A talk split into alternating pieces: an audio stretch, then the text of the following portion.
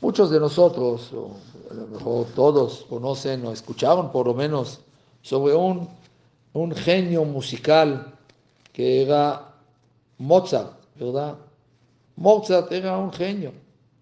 Y él escribió la primera sinfonía más grande de él, ¿saben a qué edad?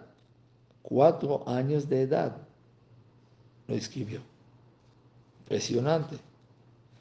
Y él pregunta, si existe un creador que creó millones o billones de seres humanos en el mundo y creó un mundo maravilloso con justicia absoluta, entonces ¿por qué hay una persona más exitosa y otra persona más fracasada? ¿Por qué hay gente con un destino más triste, más sufrido que otros?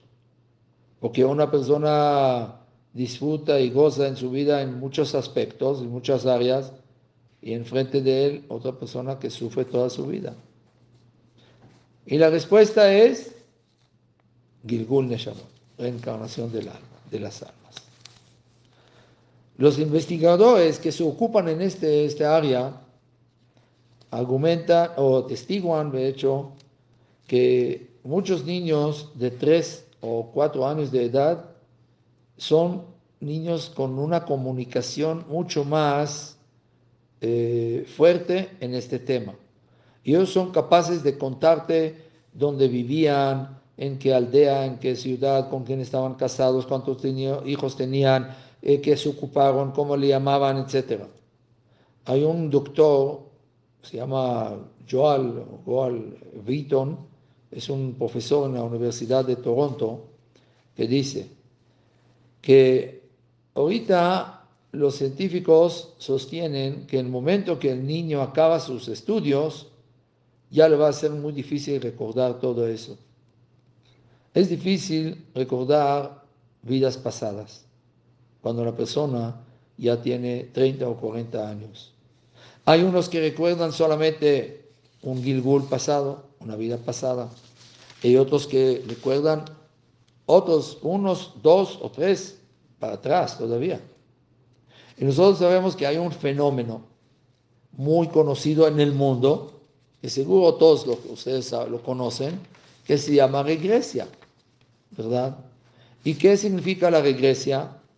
Que a pesar que hay muchos que también discuten con este tema y no reconocen eso, pero es retornar para atrás. Regresia es regresar para atrás.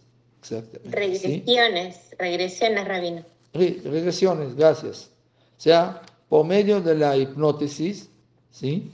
Hipnotizan a la persona y lo llevan a vidas pasadas hasta que lo llevan a, a eh, épocas pre-nacimiento de ellos. Y sorprendentemente, muchísima gente de ellos empiezan a hablar con otro tema. ¿Sí? Otro tema, otro idioma, eh, perdón, otro tema, otro idioma que no conocen actualmente en su vida actual. ¿Sí? No lo conocen, no escucharon este idioma en su país, en su eh, ciudad, donde la escuela cuentan algunos eventos de vidas pasadas eh, y es increíble. Pero a pesar que este tema está en disputa entre algunos profesores o investigadores. En Israel hay un profesor que se llama eh, Ian Stevenson. Es de los grandes investigadores de las reencarnaciones y él tiene un, eh, ¿cómo se llama? Eh, no plataforma, pero tiene, que se ocupa en, eso, en este tema y emplea mucho sobre el tema de las reencarnaciones y dice que es algo verdadero, auténtico y correcto. Pero él como que duda en lo que es la ciencia de la regresia, de las regresiones. Y él pone como una duda si en, realidad cuando hipnotizan a una persona, él cuenta algunos eventos o eh, experiencias distintas de vidas pasadas o que tal vez eh, aprendió en su subconsciencia de alguna mujer que trabajaba en su casa y hablaba otro idioma o leyó algunos eh, cuentos o libros, etc. Entonces, y el señor Stevenson investigó arriba de 200, de, perdón, de 2000 casos, ¿sí? Y ninguno logró encontrar eh, equivocaciones, o sea, errores en su investigación o contradecirlo. Y él reconoce que las eh, consecuencias obligan a la ciencia a aceptar a la tesis que, que dice que existen Gilgulim, existen reencarnaciones. O telepatía, no importa cómo le llaman. Pero el mundo occidental está sorprendido frente de estas conclusiones de este profesor, investigador, ¿sí? Pero ese es lo que la ciencia y las investigaciones eh, dieron su resultado. Eh, no solamente en eso, también en la televisión israelí presentaron eh, un niño drusi, druso, ¿sí? no son árabes, son lo contrario, lo opuesto de los árabes, odian a los árabes, drusos, de hecho son como descendientes del, de Lot, de, perdón, de Itro, el suegro de Moshe, ¿sí? que él argumenta que él era soldado en las fuerzas aéreas de fuerzas eh, eh, del combate de israelí, del Tzal, ¿sí? en la vida pasada. Y entonces, la, la Torah de las reencarnaciones en el judaísmo nos enseña que la persona puede venir al mundo de nuevo y meterse su alma en otro cuerpo. Y obviamente que no cualquier persona regresa en Gilgul a este mundo, sino solamente en dos casos, cosas, dos casos. O que no alcanzó a completar, perfeccionar su misión en este mundo en la vida pasada y tiene que complementar, complementar algunas tareas, o que tiene que reparar algunos, algunas faltas o algunos pecados que no acabó la vida pasada. O sea, entonces, eh, obviamente que todos eh, somos pecadores, en minoría tal vez, ¿sí? porque no hay un justo que no peque y todos tenemos que reparar algo, pero no siempre nos dan la oportunidad ¿sí? de regresar a este mundo, porque dijimos que Gilgul suma 72 como la palabra Gesed y es una oportunidad como eh, le dan a los niños en la escuela que reprobaron los exámenes finales, etcétera, como tipo, eh, ¿cómo se llama? Eh, otra oportunidad de hacer otros exámenes, que se me fue ahorita la palabra, ¿cómo se llama? ¿No? bueno, la, dijimos que explicamos que la la vida, eh, este, bueno, este tema más bien de los Gilgulim, nos puede ayudar a aliviar mucho la vida. En el, aspecto que nos dé un poco de consuelo en muerte de algún ser, querido, entender que ya llegó su eh, misión a finalizar y nos vamos a ver en otra vida. O sea, en el mundo venidero, en Ganeden, en donde sea, en Olamabá, donde sea.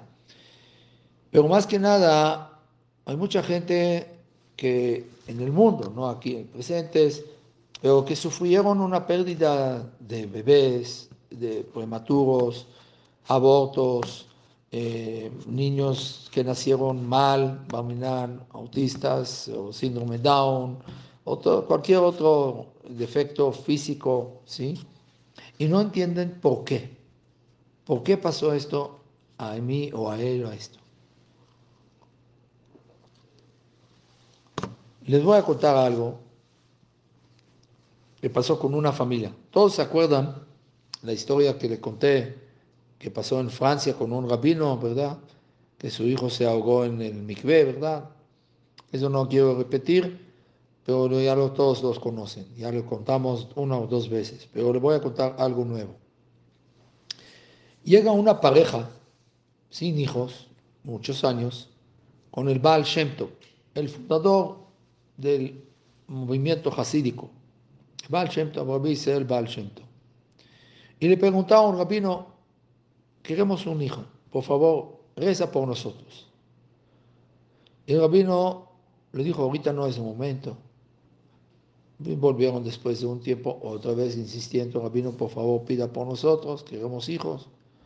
El rabino le dice, no, ahora no. Después, no, y así pasaron varios años, hasta que un día que llegaron otra vez, le dice, ahora es el momento. Se para el Raham, pide por ellos, y a los nueve meses tuvieron un hijo, Se pusieron muy felices, le hicieron Brit Milá, le hicieron Pidión, estaban muy felices con él.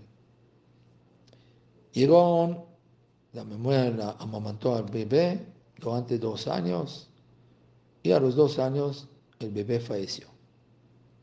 Barminan, fuera de nosotros. Regresaron los papás rotos, quebrados, tristes, angustiados con el Baal Shem y le reclamaron, Rabino, no entendemos. Nos dio, nos dio un hijo y nos quitó. ¿Por qué? ¿Cuál es la, el sentido de eso? Es mejor a veces no tener que tener y perder. Pues, ¿Qué ganamos con eso? ¿Qué, qué, qué, qué ¿Cuál es eh, todo el, objetivo de eso? De tener y perder. Mejor no de no tener y no perder. ¿Qué es peor? Cuando una persona vive al día, digamos, mediados, más o menos, o ser rico y perder todo y pues, vivir, acabar como pobre. Pues, obviamente que no. No es, no es es mejor vivir como una vida mediana, más o menos, vivir al día, tranquilo, ¿sí? Y peor, ser rico y perder todo. Cuando uno ya tiene algo y lo pierde, le duele más. Se acuerda de los tiempos buenos, que tenía dinero, que tenía hijos, que tenía... Entonces, ¿qué ganamos con eso? Y les digo, tranquilos, siéntense por favor y les voy a explicar. Y empieza a platicarles una historia de un rey en un reinado no judío que no tuvieron hijos durante varios años. Y después de unos tiempos, unos años, nació un varón. Se pusieron obviamente, ¿cómo se dice? Tiraron la casa por la ventana de la fiesta que hicieron, ¿sí? la ceremonia que hicieron, una fiesta impresionante. El heredor del rey, el príncipe, y todos estaban felices. El niño creció, como un príncipe obviamente. Con el tiempo llegó a conocer al judaísmo, entró a una sinagoga en un país, en su país, llegó a conocer ahí los judíos, se enamoró de la, de la ¿cómo se llama?, del judaísmo, de la Torah, y dijo al rabino, quiero ser como ustedes. ¿cómo? No, es posible. Eh, si no se enteran de eso, te van a, matar. Y a mí también. Entonces, ¿cómo te voy Dijo, no, por favor, estoy enamorado del judaísmo, creo que es la verdad, quiero vivir como yudí. No. El rabino no le quedaba otra, le mandó una carta a un rabino compañero de él, a otro país, se fue este príncipe con una, argumentaba que tenía que ir a estudiar en una universidad, por ahí, por allá, se Se fue para allá, se convirtió al judaísmo.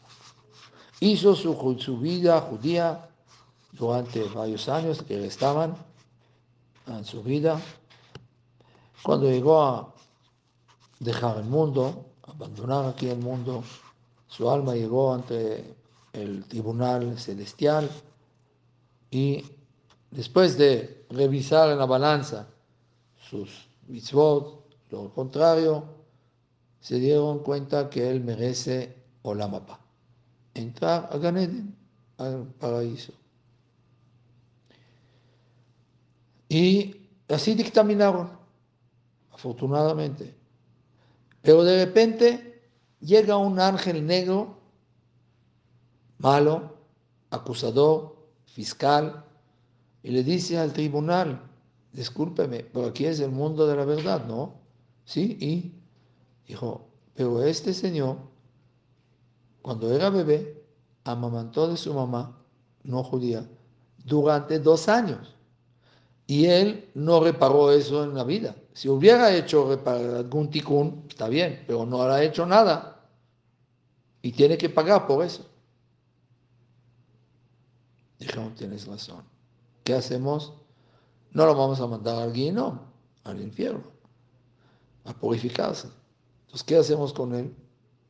Lo vamos a bajar a este mundo por dos años. Para que amamante de una mujer judía. Y así va a reparar lo que ha hecho, no por su culpa, obviamente, ¿sí? Pero fue algo que no, no correcto. Entonces, regresó a este mundo esta alma del príncipe convertido. Y ustedes, enseñarle al Shemto a esta pareja, fueron elegidos del cielo para tener a este bebé, el príncipe, convertido en su casa, amamantándolo durante estos dos años. Y ya regresó, y ahorita ya se todo su ticún completo y llegó a su lugar elevado en el, en el Ganeden. Nosotros no podemos saber nada de eso. Nosotros no somos nadie para entender las cuentas profundas y justas de Hashem. Pero tenemos que vivir con la inmuna, con la fe. Y, y si uno aplica la fe en su vida, su vida es mucho más aliviada, mucho más fácil, mucho más tranquila. ¿sí? Es difícil entender, obvio, pero cuando uno incrementa sus conocimientos en este tema de los Girulim, tiene que entender, como dice Rizal, que hoy en día, o sea, desde hace 400, casi 50, 450 años atrás, ya no hay almas nuevas en el mundo. O sea, desde 450 años a la fecha, ya no hay almas nuevas. Entonces, ¿qué somos nosotros? A las almas viejitas con, una barba de, blanca desde hace de vidas pasadas. Es muy difícil que haya almas nuevas en este mundo a las almas nuevas hay algunos requisitos para traerlas al mundo, pero no es el momento. Pero si somos almas viejas, o sea, de vidas pasadas, estamos cargando muchas cosas desde antes. Entonces, muchas veces, cuando tenemos que pagar algo, tenemos que entender que son cuentas pasadas. Dicen que había un restaurante, que había un letrero afuera paga, eh, compra, eh, perdón, coma hoy y tu nieto pagará la cuenta.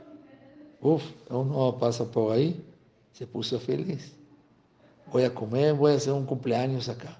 Voy a invitar a toda mi familia, 50 personas, que coman y beban y, y, y que mi nieto se encargue de pagar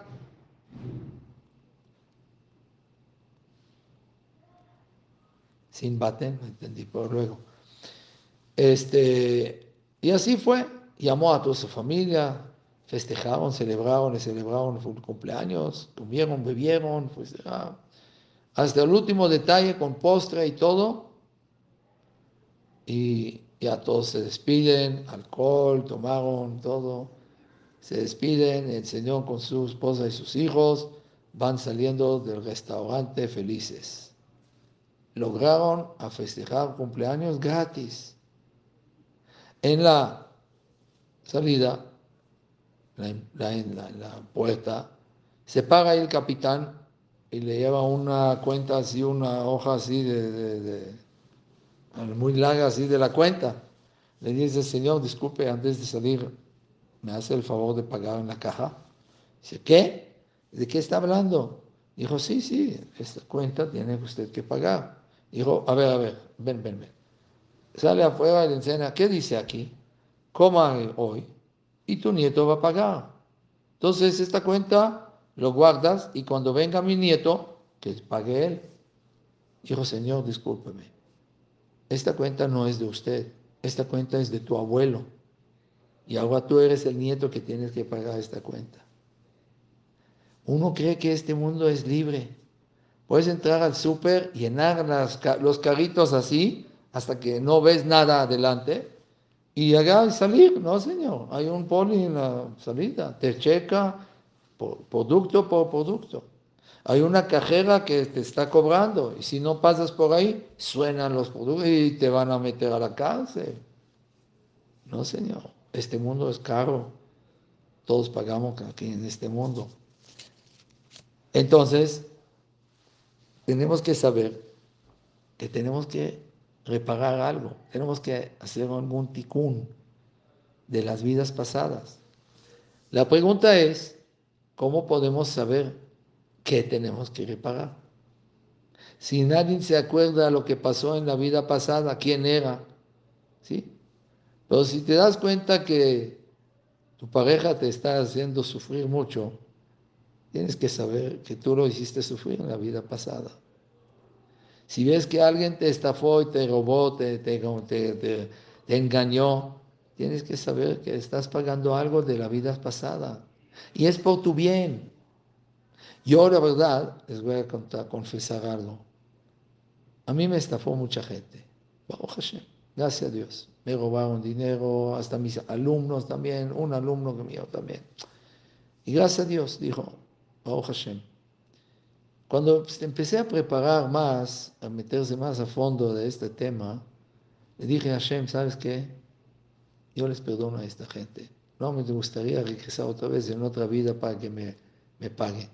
Si no me pagan ahorita, ya, caparada Seguramente yo fui el que le estafó, le, le robó la, en vida pasada, yo soy, ahorita estoy pagando, ahora les perdono todo. Porque es bueno porque tienes que saber que cuando estás viendo de esa forma, el tema de, de las Gilgulim no solamente está en la literatura judía como evidencia, como prueba que existe, sino también nuestros sabios lo metieron dentro del Sidur, de, rezos. ¿Saben dónde? Ahorita, antes de ir a acostar a la cama, la gente que sabe decir que Hachema, sí dice que Hachema sobre la cama. Y hay un, un eh, texto que decimos ahí. Ribonosh el Olam, amo del universo. Areni mujer soleaje, estoy perdonando a Kol. Todo el que me hizo enojar, todo el que me hizo bullying, todo el que me hizo sufrir, que me avergonzó. Ben Begilgul Ze tanto en este Gilgul, en esta vida, como en Gilgulim Ajerim, como en vidas pasadas. ¿Entendieron? ¿Ven? No es fácil. Tienes que perdonar no solo en esta vida, sino también las vidas pasadas. Y otros también te perdonan a ti. Los vas a ir a la cama tranquilo, a dormir tranquilo. Entonces, esto quiere decir que existen en la literatura y nosotros llevamos una ventaja de todas las, más, las demás religiones, como los rusos, que creen 100%, ¿sí? y hay religiones o países que creen que la vida de la persona es toda la vida, Gilguli, que tiene que reencarnarse, morir, volver a encarnar, no volver a encarnar, volver así sucesivamente. No, este el judaísmo no, no dice eso. El judaísmo dice que solamente encarna quien pide al tribunal de jueces arriba que no lo metieron al, no le metan al, al infierno y le pide chance otra vez. Reprobé en esta vida, dame chance de bajar al mundo, otra vez hacer este otro examen, otra prueba. Y esa es la bondad de Hashem, que le da oportunidad. Extraordinario se llama en las escuelas. Te dan extraordinario para poder no reprobar el año y pasar al, próximo año, para no quedarse en este año, en el mismo el mismo salón, el mismo grado. Entonces, ese es un favor de Hashem que nos está haciendo. Y dice el Hafez Haim que la persona solicita al tribunal celestial cómo tiene que bajar a este mundo. Por ejemplo, una persona que acostumbraba a pegar todo el tiempo, muy violento y eso, le pegaba a la gente, lo mataba de, de golpes. Pide a Hashem que lo baje sin manos. O va a mirar una persona que pecó demasiado con los ojos.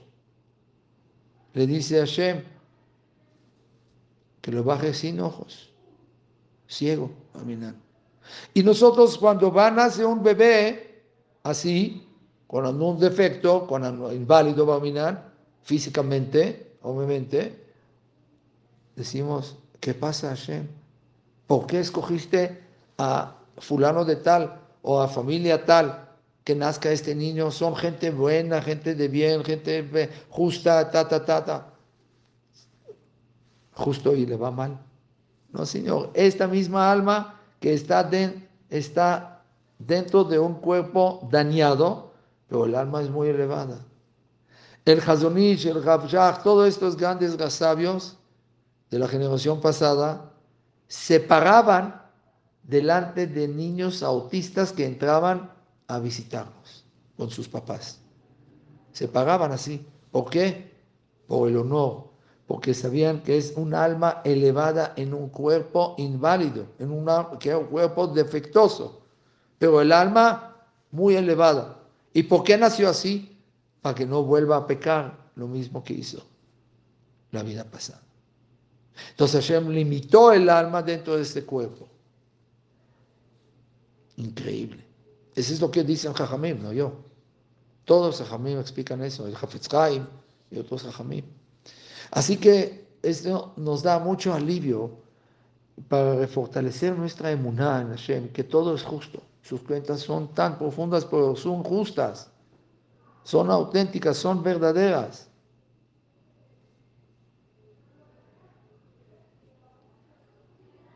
Ahorita sí.